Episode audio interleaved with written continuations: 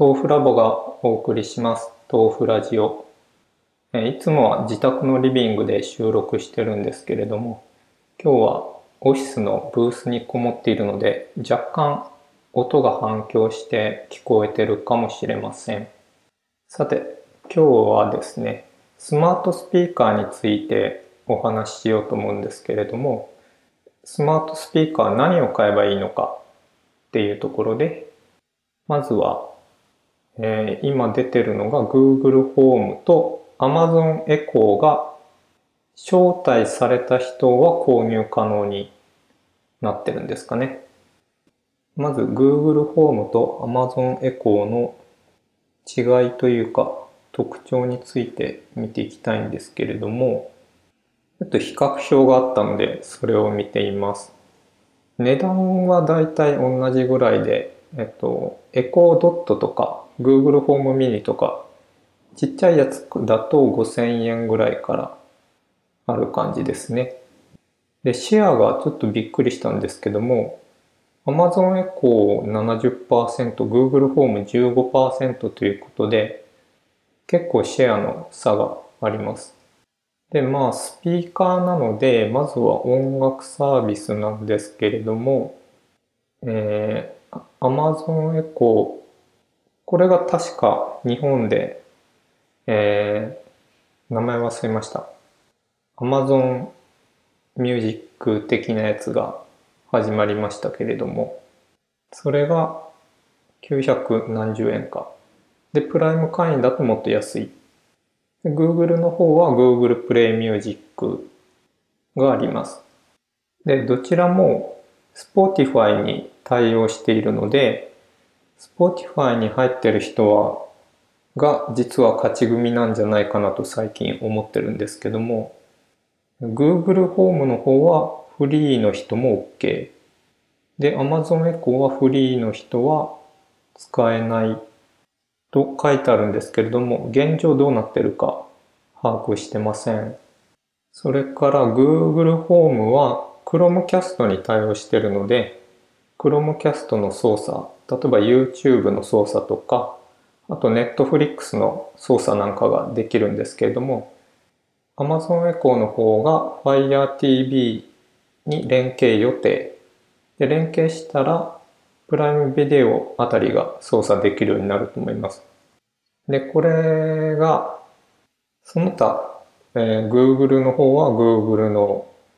各種ウェブサービス、Amazon の方はプライム関係のサービスに対応する。それで、カレンダーは Google カレンダーがどっちも使えますね。あとは、えー、家電の操作が家電操作がちょっと日本と US だと状況が違うかもしれないんですけども、えー、Google の方が Chromecast 経由でテレビの操作。で、エコーはエコープラスだと何か連携ができるんでしょうか。という感じで、あとは、えー、機能拡張をどれくらいできるかなんですけれども、どちらも機能拡張する仕組みがあって Amazon Echo の方はスキル Google ホームの方はアクションというのがあるらしくで Amazon のスキルの方が圧倒的に今公開されている数が多いそうなんですけれどもただ聞いた話によるとほとんどがゴミだということなので実際に使えるのがどれくらいあるのかはわかりませんただ僕らエンジニアからするとどっちにしろそういう機能拡張できるというのは嬉しいですね。という比較で、うん、これ見ただけだとどっちがいいっていうのはあんまりわからないのと、あとスピーカーがいい悪いっていうのは僕は判断がつかないです。で、さっきのあの家電操作っていうのが出てきたんですけれども、えー、もう一つ日本だとスマートスピーカー LINE がウェーブというのを出していて、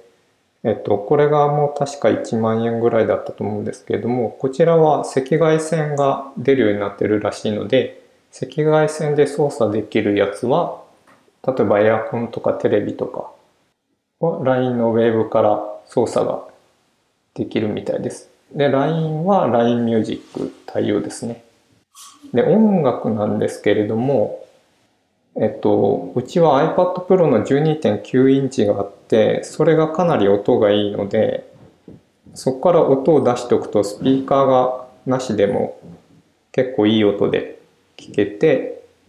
で、あんまり音質にこだわらないタイプなので、まあそれよりもいい音っていうか、それ以上悪くなければいいかなという感じで、Google ホームと Amazon エコーで、それぞれ確か3モデルずつぐらい出てますけども、それがどれくらいかっていうところですね。さて、で、一つ、まだ発売が延期になってますけれども、Apple のホームポット。これが、えっと、スピーカーで言うと、ルームチューニング。えっと、部屋の壁の位置とかによって音を調整してくれて、いい感じに鳴らしてくれるという機能があるんですけども、そんな感じで音楽を聴く機能っていうのはすごく良さそうなんですけれども、まあ値段が、えー、Google ホームや Amazon エコーと比べると断然高い。その代わり僕が今使っている Apple Music だとか、で多分、えー、Siri から操作できるリマインダーとかカレンダーとか、もろもろの機能にアクセスできるんじゃないかと思うので、えー、今のところ、個人的にはホームポット待ちということになってます。で、Apple はホームキットっていうのに対応してて、ホームキット対応の家電とかを Siri から操作できるようになってるんですけれども、で日本だと多分ホームキット対応の製品ってあんまり見かけなくて、Apple Store に行ってもちょっとしか置いてないですね。で、実はこれ、あの、ホームブリッジというホームキットのシミュレーターみたいなものが公開されてるんですけれども、オープンソースで。それをラズベリーパイに入れると、えホームキット対応できてしまうという技があって、で、それに、例えば IR キットとかをつなげて、赤外線の照明とかエアコンを操作するっていうこともできるし、あとラズベリーパイなので、センサーをいろいろ取り付けて、例えば Arduino つけて、えー、うちでは、えー、うちでは明るさセンサーをつけていて、子供たちが家に帰ってくると電気をつけるので、明るさセンサーで拾って、子供たちが帰ってきたよと僕の iPhone に通知してくれるみたいな仕組みを作ったりしてました。で今の Google ホーム、Amazon Echo、それから Apple のホームポットもそうなんですけれども、どちらかというとアウトプットのデバイスなので、うん、何かセンサーで温度とか湿度が測るとかそういったことができないそういう機能がないですけれどもラズベリーパイでいろいろやると何でもできてしまうというのがあります。で、Google ホームミニとか5000円ぐらいなので、思わず買ってしまいそうになるんですけれども、あとそれくらいの値段で未来を体験できるんであれば、やってしまえとも思うんですけれども、このラズベリーパイにホームブリッジ入れて、Siri から命令をして、照明のオンオフをするとかっていうのをもう2年前に経験してしまっているので、うん、今更未来を体験っていう感じでもなく、しかも家の中でも Apple Watch をつけているので、家のどこにいても Siri に話しかけることができる。で、そうなると、今この段階で Google ホームとか Amazon Echo とか買う必要がないんじゃないかなという感じなので、個人的な結論としてはホームポット待ちっていうことにしています。で、えっ、と、今回のテーマのスマートスピーカー何を買うのというその質問の回答としては、エンジニアならラズベリーパイを買って、それにいろいろ詰め込めと。それが最強だということで多分いろいろ詰め込んでも1万円ぐらいで足りるんじゃないでしょうか。ということで